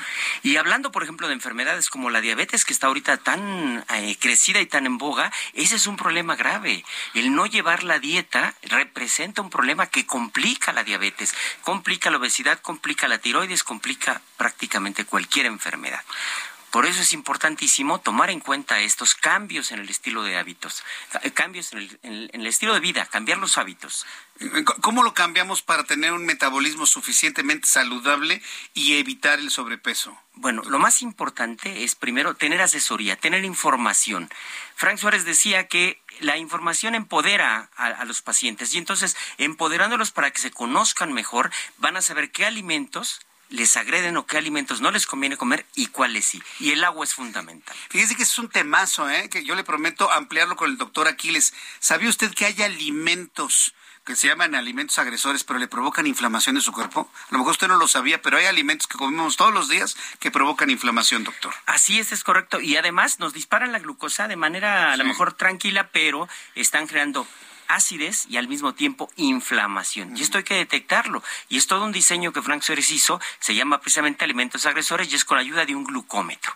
Y con eso podemos saber qué alimentos a mí me agreden y no debo comer en mi dieta, no los debo tener ahí. lo, lo, revisa el glucómetro con un incremento en la glucosa en sangre por más de dos horas o más, allá de, las dos horas. Sí, por ejemplo, si yo me como dos tortillas, me pico en la mañana, me veo cuánto tengo, supongamos 100, me como dos tortillas y espero dos horas sin tomar alimento. Me pico en el mismo dedo. Esto es importante. Cada dedo tiene su glucosa. Y entonces comparo si rebasó por arriba de 20 o bajó más de 20, ese es un agresor. ¿Por qué? Porque va a provocar acidez por unas horas, dos, tres horas, pero va a provocar acidez. Deme por favor el número telefónico de WhatsApp. Claro. De, Natural Slim para que el público se vaya comunicando con usted. Claro que sí, tenemos el 5610 14 48 68. A ver, ahí le va otra vez, anótelo y envíe un mensaje de WhatsApp al 56 10 14 48 68 para que entonces llegue información sobre metabolismo. Sobre metabolismo y prácticamente cualquier enfermedad. Una vez que regulamos nuestro metabolismo, las enfermedades tienden a detenerse y empezar a dar marcha atrás. Y bueno, afortunadamente tenemos cinco sucursales en la Ciudad de México y cinco en el interior de la República. 56 10 14 48 68 es el número de ustedes, es el número de WhatsApp. Yo le agradezco mucho, doctor Aquiles. Lo invito en una siguiente oportunidad y hablamos de alimentos agresores? Por supuesto que sí, lo, armamos, por supuesto que sí. Escucha las noticias de la tarde con Jesús Martín Mendoza. Regresamos.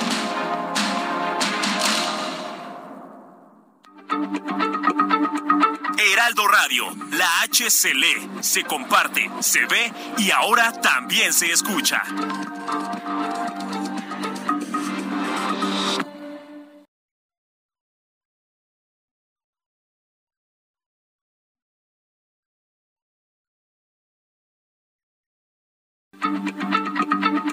Heraldo Radio, la H se lee, se comparte, se ve y ahora también se escucha.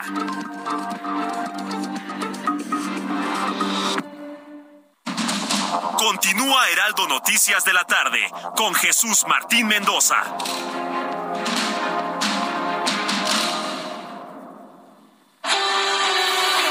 El amor inspira nuestras acciones por México.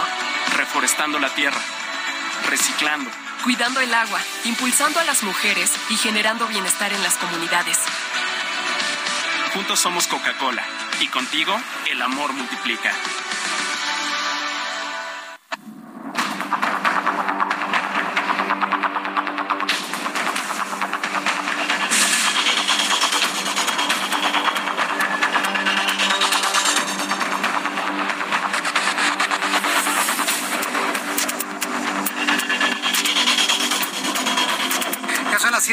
Con 30, las 7 con 30 hora del centro de la República Mexicana.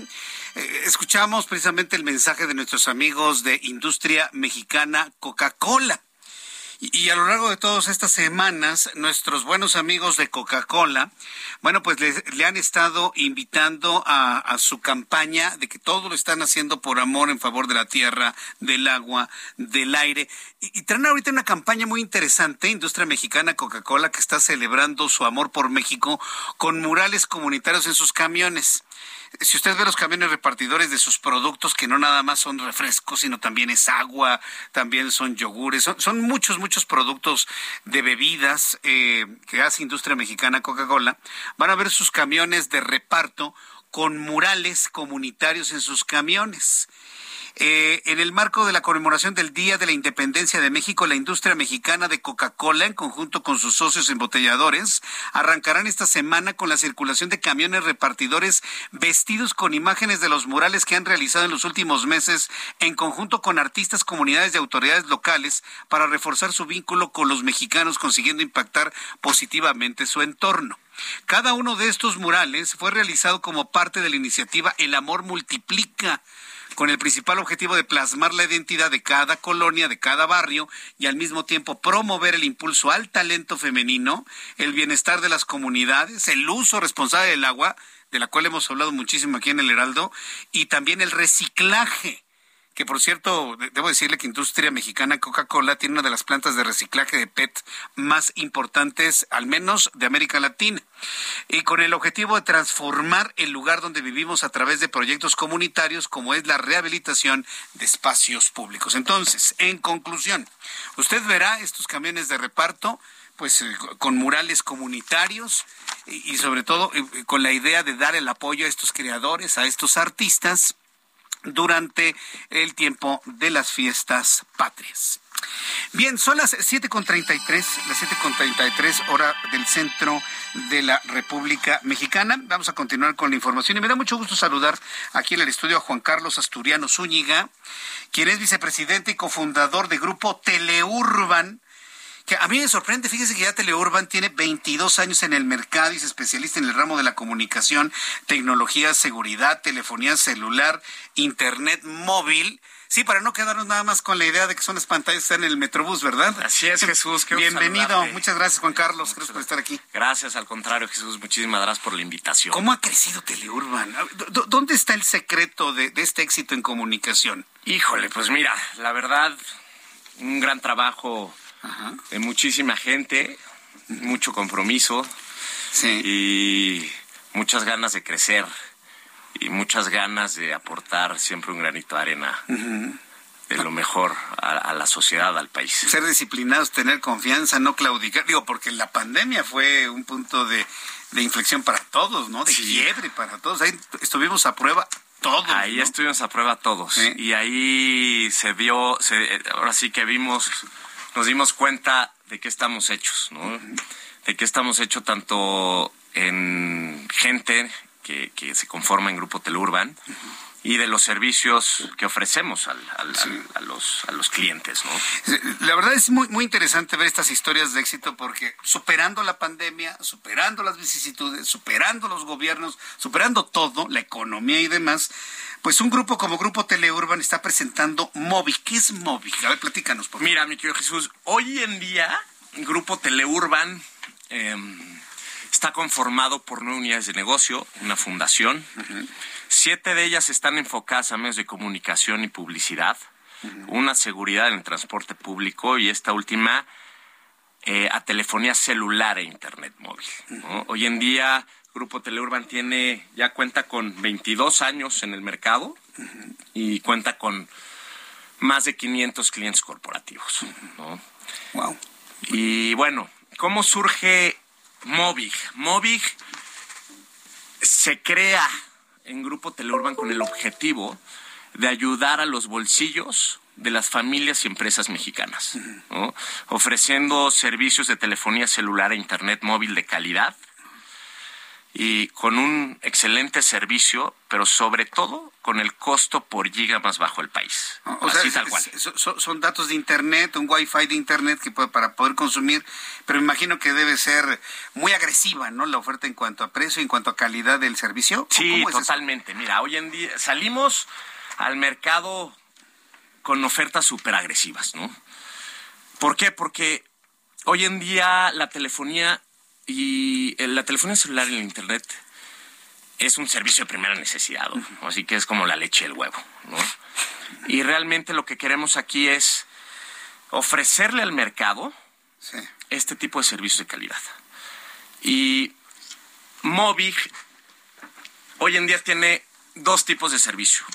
Eh, el primer servicio es telefonía celular con cobertura nacional e internacional. Telefonía de voz. Telefonía de voz. De voz, muy bien. Telefonía de voz.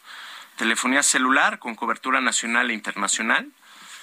Em, contamos con toda la red que usamos, la, es 4.5G y esperemos que en, unos, en 2024 contemos con 5G.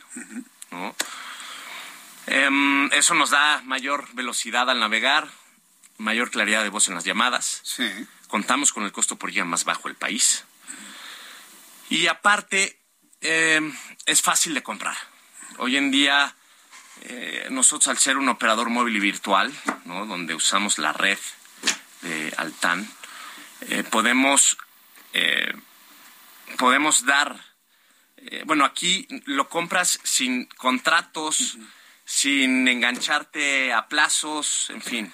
Hoy en día tú te metes a la página de internet, movic.mx, eliges tu plan, veas que tu equipo sea compatible con la red y llenas tus datos de envío y de 24 a 48 recibes tu SIM a cualquier parte de la República. Y ya eh, sustituye el SIM que puede tener mi mismo número celular. Puedes hacer la portabilidad de tu número, eso es una gran ventaja. Eh, en un paso sencillísimo, mandas un SMS a la palabra, eh, con la, al 051 con la palabra NIP, en segundos te regresan un NIP y ese NIP lo metes en nuestra página de internet o llamas al call center y en la madrugada de ese mismo día se hace la portabilidad. Es algo súper sencillo. O sea, aquí venimos a darle practicidad a, los usuarios. E, e, eso suena atractivo, porque entrando en la cancha de los que dan ese tipo de servicios, el que se haga a través de internet y no tener que ir a la oficina, esperar 20 minutos a que te hacer filas, a firmar 50 documentos, su identificación, la identificación de chiquito, a ver dónde vive. Híjole, no traigo mi, comprobante de domicilio, pues venga mañana y pasa directo conmigo. A mí me ha pasado, o sea, lo estoy escribiendo porque a mí me ha pasado. Dices, meter tres días en hacer un contrato. lo puedo hacer en internet inmediato. En internet. Y, ya tengo mi servicio. O hablar al call center, nuestro call center. O también tenemos centros de atención. Hoy en día contamos con cinco centros de atención.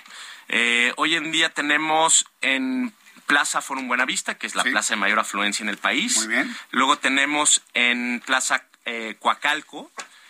Tenemos en Plaza de la Tecnología de, de Pericentro, de Los Reyes y Nicolás Romero. Perfecto. Entonces, realmente contamos Muy bien. con centros de atención por todos lados. ¿Y, la calidad del, servicio de Internet bien, rápido? De primera, Es de primera. Baja rápido la información, puedo subir rápido información. Totalmente. Mandar correos electrónicos, videos. Totalmente. Materiales, grabaciones. Todo, Jesús. Todo. Hoy, hoy en día Movig ofrece la oferta comercial más baja del país. en comparación con otras empresas de telefonía, estamos por abajo de un 80-86% en costos. Impresionante. O sea, hasta la gente le ha costado entender lo que cuesta los servicios de móvil y la, y la calidad que tiene, ¿no? Correcto. Bien, danos por favor redes sociales, página de internet, algún número telefónico para que el público ya, ya, de una vez se contacte con ustedes. Claro que sí, mira, hoy en día eh, nos pueden contactar y nos pueden contratar en nuestra página de internet que es movic.mx. Movic, como suena, ¿no? Es, exacto. Movic. M-O y luego Big. Es correcto. En inglés grande, ¿no? Movic. Es, correcto. Punto MX, muy bien. Movic.mx y eh, nuestro call center es 826 Movic igual.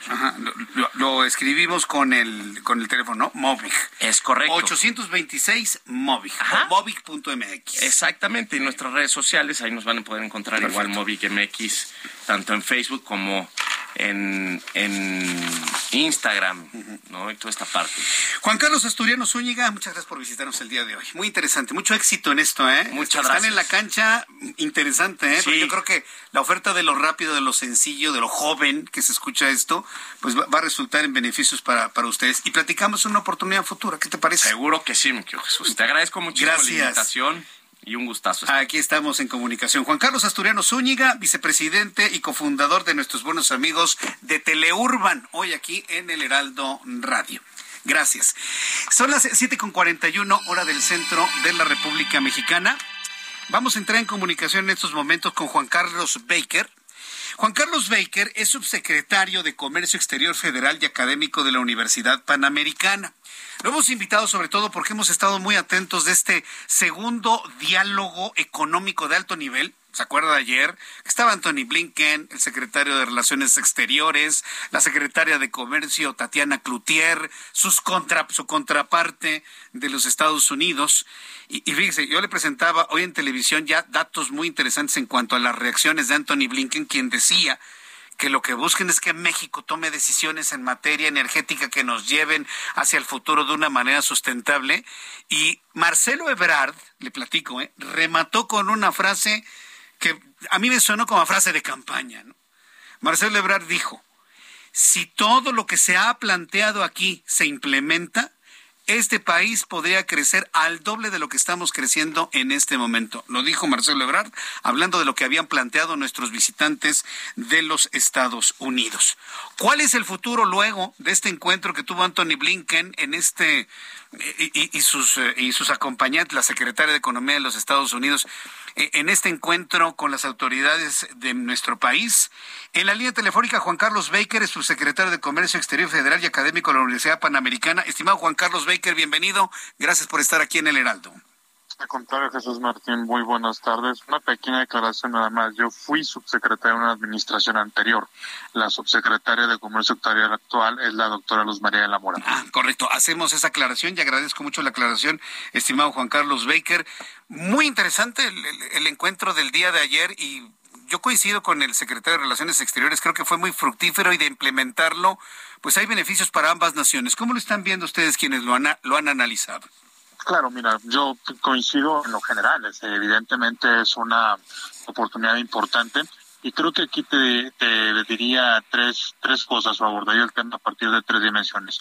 Primero, creo que es muy bueno que estemos dando la continuidad a un mecanismo de diálogo que pues como quedó muy claro allá en la conferencia de prensa, el objetivo que tiene es aterrizar proyectos muy concretos para beneficio económico y social de los dos países.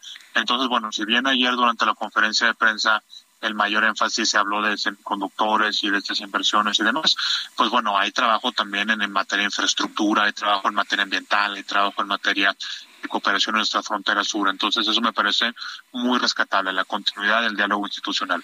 Creo que lo segundo que también te diría yo este, es que, pues bueno, recientemente la narrativa de la relación bilateral había estado pues un poco más señalada por diferentes que habían existido o que existen entre nuestros países. Entonces el hecho de que ayer se llevara a cabo esta reunión, eh, pues yo creo que también nos habla de que la relación es una relación madura, es una relación que puede desde luego tener sus diferencias, como siempre existirán, pero pues con un objetivo de más largo plazo y con un objetivo, pues te diría yo, incluso hasta más grande, que es pues sacar adelante la competitividad de la región norteamericana.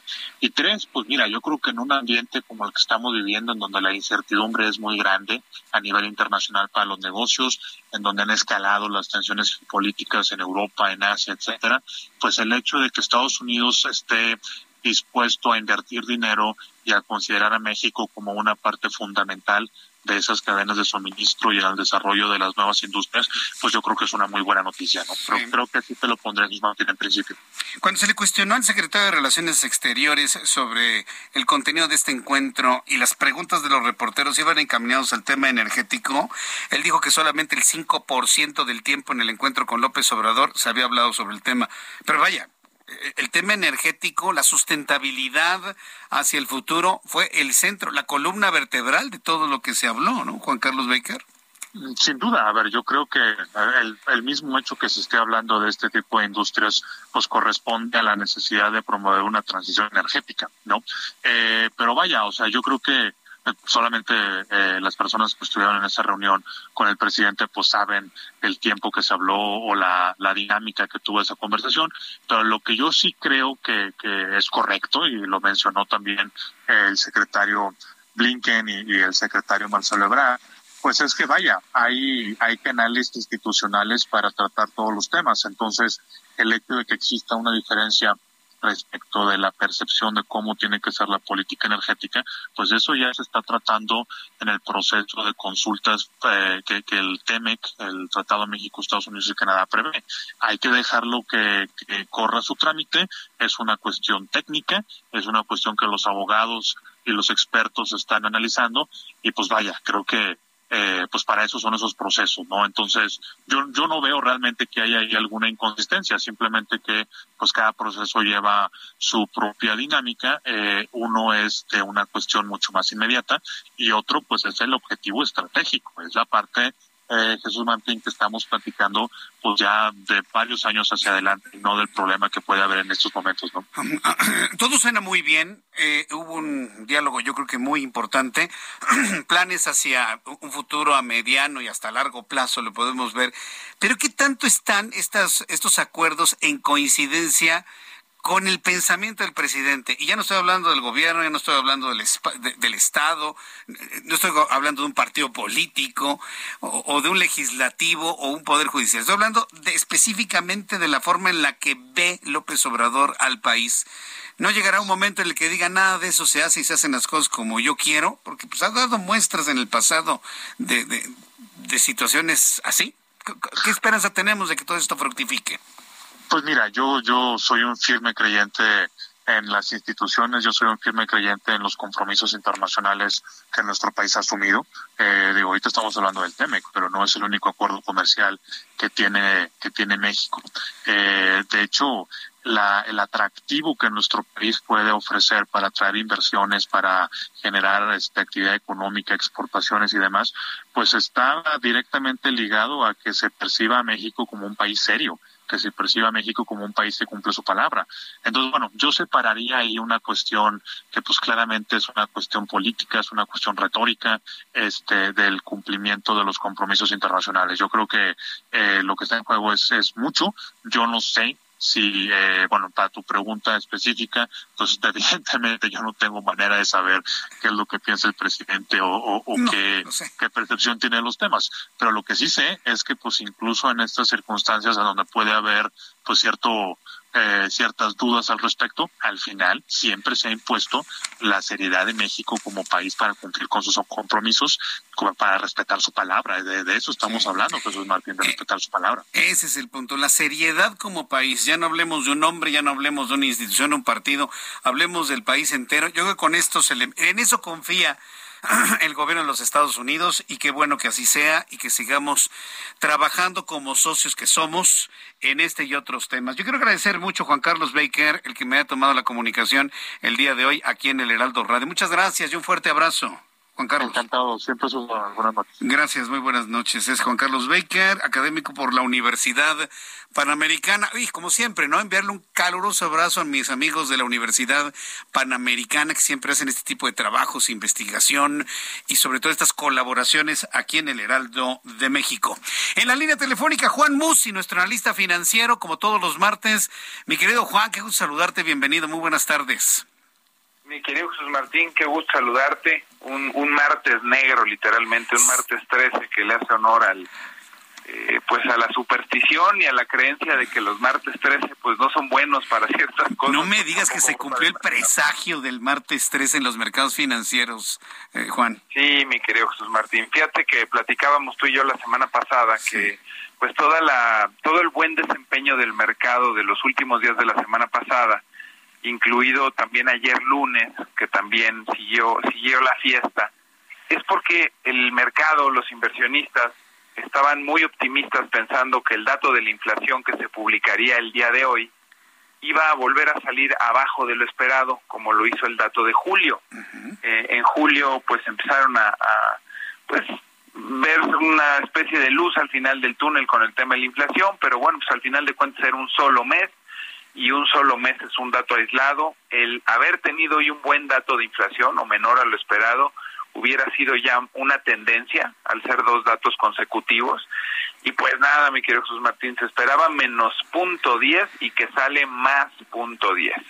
La inflación anual que pensaban se podía ir al 8%, al 800, se va al 8.3.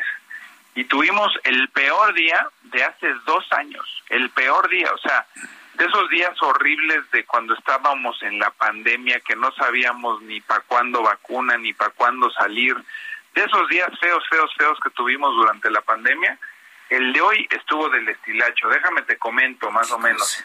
El Dow Jones perdió el 3.9%. El Standard Poor's perdió el 4.32%. Mm, el Nasdaq fue el... Sí, sí, sí, sí son bajas. este Pues sí, un, la verdad que sí, se oye feo decirlo, pero es un crack. Ahora, eh. como los demás días, el, el, el, el miércoles, jueves, viernes y lunes habíamos tenido alzas, pues digamos que básicamente esos cinco días consecutivos de alza se perdieron en uno solo, ¿no? Pero bueno, pues al final de cuentas en la en la marca de agua que dejan los mercados de su máximo histórico a hoy o en lo que va del año, pues seguimos estando muy negativos. ¿Y qué, qué implicaciones trae esta mala noticia de que pues la inflación no afloja, no baja? Yo lo he venido comentando contigo ya hace mucho. La inflación es hoy el enemigo más fuerte que enfrenta la economía global por diversas causas, la pandemia, la guerra en Ucrania y Rusia, los broncas comerciales entre China y Estados Unidos, cadenas de suministro, boicots políticos, etcétera, etcétera. Las razones que quieras sobran. Bueno, la impresión de dinero tan fuerte que se dio a partir del 2008, la crisis hipotecaria, o sea, el diagnóstico ahí está. Pero el tema que trae implícito esta nueva inflación alta, este nuevo dato malo, pues es que la Fed se reúne la semana entrante y la Reserva Federal la semana entrante, que todo el mundo pensaba iba a subir la tasa de interés 0.75, pues ahora ya hay un casi 40% de los analistas que esperan un alza de 100 puntos base, es decir, un punto completo. Es un chorro, Jesús Martín, es un golpazo a la economía norteamericana. Incrementar los costos y la tasa de referencia un punto completo después de las tres alzas que ya lleva la Reserva Federal implica menos dinero disponible para todo lo demás, porque sube el costo del dinero, hay que pagar más de la hipoteca, hay que pagar más de los créditos, y pues esto, como siempre, trae temores de que pueda venir una recesión más profunda de lo que se anticipaba. Entonces, pues nada, martes negro, la inflación salió alta, no se cumplió el pronóstico de que ya venía o que podía aflojar, y pues tuvimos un día nefasto, mi querido Jesús Martín. Como se ha dicho en el pasado, me preocupa esta neumonía que presenta las finanzas estadounidenses porque nos va a dar un catarrazo en México, Juan. ¿Qué, visoras, qué visualizas para México luego de estos números allá con los primos del norte? Pues mira, yo creo que la buena noticia no es ganas de ver las cosas bien por verlas bien o por ser optimista.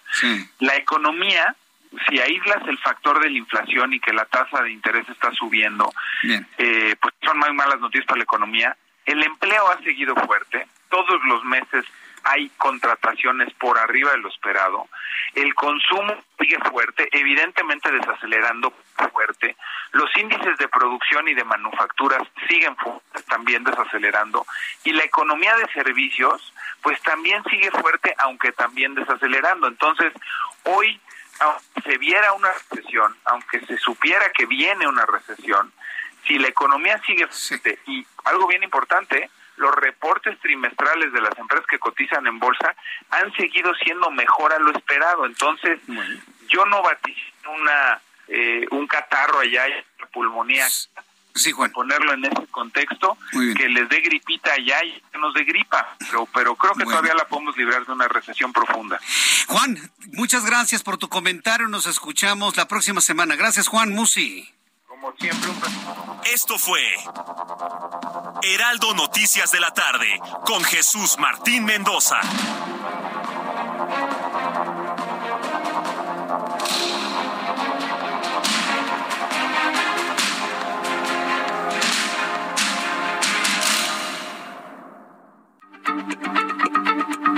Heraldo Radio, la H se lee, se comparte, se ve y ahora también se escucha.